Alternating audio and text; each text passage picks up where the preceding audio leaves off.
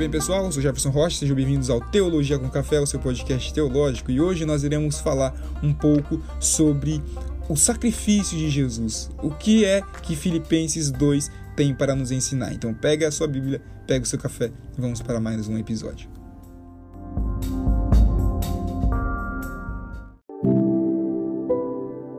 Já deve ter ouvido a frase que o maior acontecimento da história não foi o homem pisar a lua, mas sim Deus descer e pisar na terra. Essa frase é uma frase famosa do grande pregador chamado Billy Graham e isso nos leva a olhar para a carta de Paulo aos Filipenses no capítulo 2, versos 5 em diante, onde vai nos mostrar simplesmente que Paulo ele olha para aquela igreja e diz para eles: olha, sejam humildes, considerem um aos outros mais importantes que vocês, é nesse mesmo versículo, mas ele vem trazer um padrão de humildade com base em uma única pessoa. Ele vem nos mostrar que nós precisamos ter a mesma atitude demonstrada por Cristo Jesus, que mesmo Jesus sendo Deus, ele não considera ser igual a Deus, ele não usa dos seus atributos divinos. Então, ele não vê isso como algo que deve se apegar. Em vez disso, o que, que Jesus fez? ele se esvazia de si mesmo e assume então uma posição de servo, uma posição de escravo e nasce como um ser humano. Paulo está falando aqui de uma humilhação divina que Deus ele não deixa de ser divino para se tornar homem. Deus, ele atribui à humanidade os seus atributos divinos. Agora, Jesus não era só apenas Deus, ele também era Deus e homem. 100% homem também 100% Deus. Ele assume a posição menor é, de servo, de escravo, como Isaías nos mostra. Ele não tinha beleza, ele não tinha formosura para que nós olhássemos para ele e desejássemos. E ele se humilha e foi obediente até a morte. Mas Paulo ele destaca que não é qualquer morte, em morte de cruz. Na condenação romana, a morte de cruz era para escravos, era para estrangeiros, era para as pessoas desprezadas no meio da sua sociedade. Já para os judeus, a morte de cruz era uma maldição. Deuteronômio diz que maldito todo aquele que for pendurado no madeiro.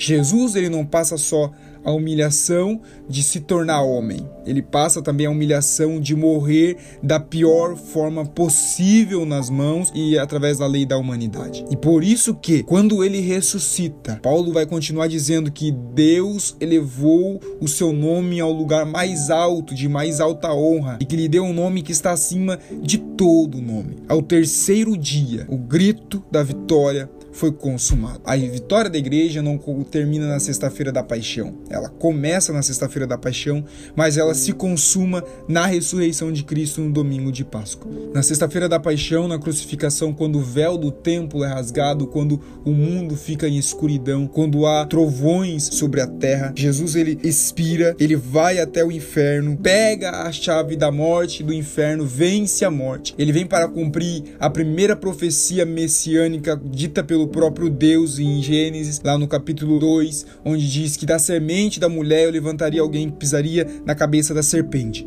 Foi ali, na cruz, no madeiro, no Calvário, em que Deus cumpre essa promessa, que Jesus vence a serpente. Muitos acreditam e dizem que o inferno estava em alegria naquele dia, mas não, o inferno estava em desespero, porque Jesus havia vencido, Jesus havia se entregado pelos pecados da humanidade. E a partir dali começa então uma história maior de restauração, uma história maior de intimidade com o seu povo onde Deus desceu e habitou no meio do seu povo, mas ele fez uma promessa maior, que ele voltaria e habitaria com o seu povo para todo sempre. Deus deu um nome que está acima de todo nome. Não é que o nome Jesus é acima, mas o poder que há no nome de Jesus. Há um poder que Deus elevou ao mais alto nível de honra e o colocou à direita, à destra do Pai. Direita, na, na cultura grega aqui, é um sinal de poder, um sinal de honra. Então Deus elevou e colocou Jesus em um lugar de poder, um lugar de honra, para que ao nome de Jesus todo joelho se dobre no céu, na terra e debaixo da terra, ou seja, os anjos, os homens que estão vivos e aqueles que estão mortos, ainda assim declararão que Jesus Cristo é o Senhor Senhor e todo joelho se doblará. Toda língua confessará e declarará em alta e bom som que Jesus Cristo é o Senhor para a glória de Deus Pai. A Páscoa não se trata apenas de uma comemoração, mas a das maiores na vida cristã, onde Cristo venceu a morte e nos deu a redenção pelo seu sangue. Por isso que Paulo diz que é um presente, um presente de Deus. A salvação é pela graça, isso não vem de vós, é o dom de Deus, um presente dado a Deus por nós.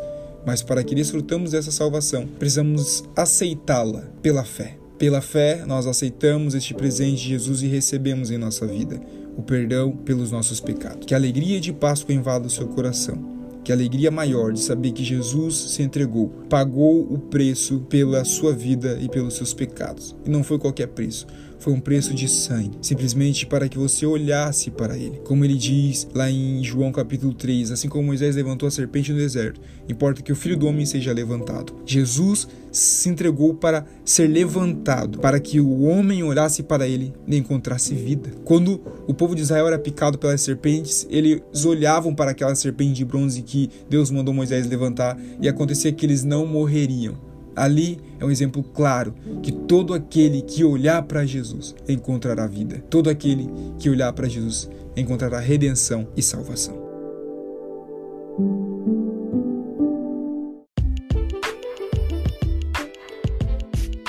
É isso aí, pessoal. Esse foi o episódio de hoje. Espero que você tenha gostado. Se você gostou, compartilhe com o seu amigo ou no grupo da igreja, com os seus familiares, para que eles venham assim também sentir e receber esse sentimento de Páscoa através de Cristo. Então, nos acompanhe também lá nas redes sociais, Instagram, arroba o Jefferson Rocha, nos envie dicas de episódios por lá também. Lá nós teremos um contato ainda maior, a qual torna mais interessante o nosso bate-papo por aqui. Fica esse episódio. Se Deus nos permitir, na semana que vem estaremos de volta. Fique todos assim na paz de nosso Senhor.